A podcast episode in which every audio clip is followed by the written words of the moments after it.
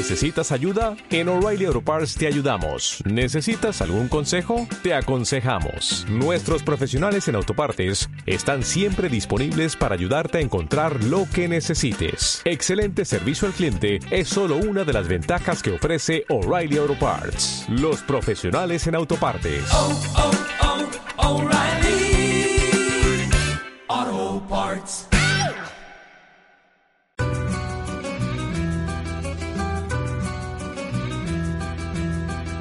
Crónica Latinoamericana.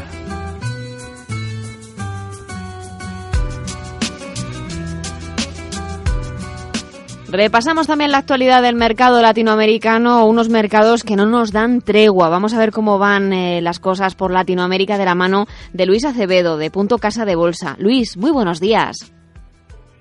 Eh, buenos días, Ana. Estamos viendo unas semanas en donde la volatilidad ha regresado a los mercados, estamos viendo fuertes caídas dentro del selectivo español, dentro de Wall Street.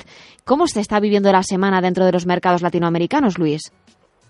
Los mercados latinoamericanos estamos sintiendo el, mismo movimiento y estamos siendo eh, arrastrados por la inercia de los mercados internacionales, ¿no? A los cuales estamos muy muy correlacionados como es este la bolsa las diferentes bolsas de de Nueva York entonces la bolsa mexicana de valores ha presentado también caídas importantes durante estos eh, cuatro días de la semana en donde básicamente con estos movimientos se ha borrado de manera completa las, las, las utilidades y el poco rendimiento que llevaba eh, el, mercado mexicano en lo que va del año. ¿Se ha borrado las pues, ganancias? ¿Ya se quedarían en, tablas o estaríamos cosechando ya números rojos, Luis?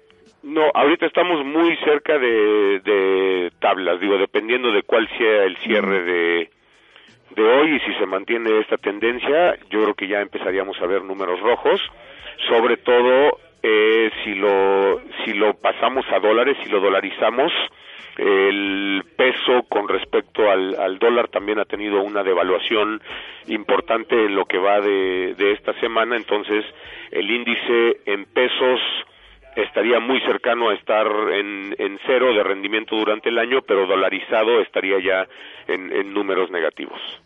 Eso sería el balance de la semana para México. ¿El resto de Latinoamérica sigue la misma tendencia, Luis?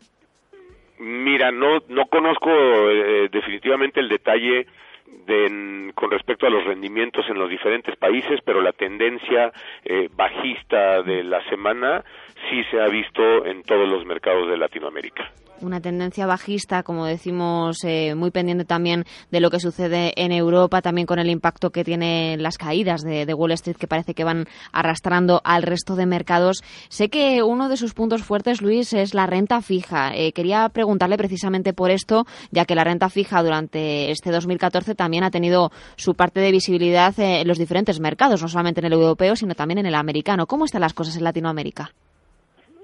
En, Latinoamérica en general eh, estamos también muy correlacionados eh, con los movimientos que se presentan en los treasuries, ¿no? Específicamente el treasury de 10 años, que es un, un benchmark muy importante a nivel internacional y sobre todo para Latinoamérica. Eh, nosotros venimos, eh, hemos estado manteniendo un spread alrededor de eh, 318, 320 basis points con respecto al Treasury en, en los bonos M de 10 años.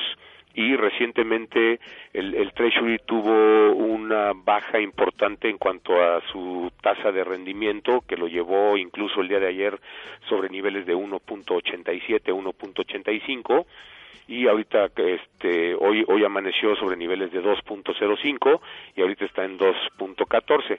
Las tasas en México han seguido ese comportamiento, sin embargo, el, la, la devaluación tan pronunciada que ha tenido el peso con respecto al dólar ha detenido la bajada de las tasas locales. Entonces el spread se ha abierto de los 320 basis que, que comentaba yo al, al inicio, estamos ahorita sobre niveles de 380. Lo que nosotros esperamos realmente es que el Treasury se mantenga eh, abajo por un flight to quality, flight to safety de los diferentes mercados y que las tasas eh, mexicanas, conforme el tipo de cambio vaya cediendo y vaya revaluándose un poco contra el, el dólar, las tasas mexicanas eh, continúen con, con la baja. Tenemos un poco resumen también de cómo estaría la situación dentro de la renta fija en Latinoamérica. Luis Acevedo, de Punto Casa de Bolsa, gracias por ese resumen de los mercados latinoamericanos con esa tendencia bajista. Veremos a ver si vuelve un poco la karma a los mercados, aunque de momento me dicen por, por aquí, por Onda Inversión, que, que difícil, que la cosa está complicada. Así que seguiremos eh, echando un vistazo gracias a Punto Casa de Bolsa eh, todos los cierres de, de semana aquí en Onda Inversión.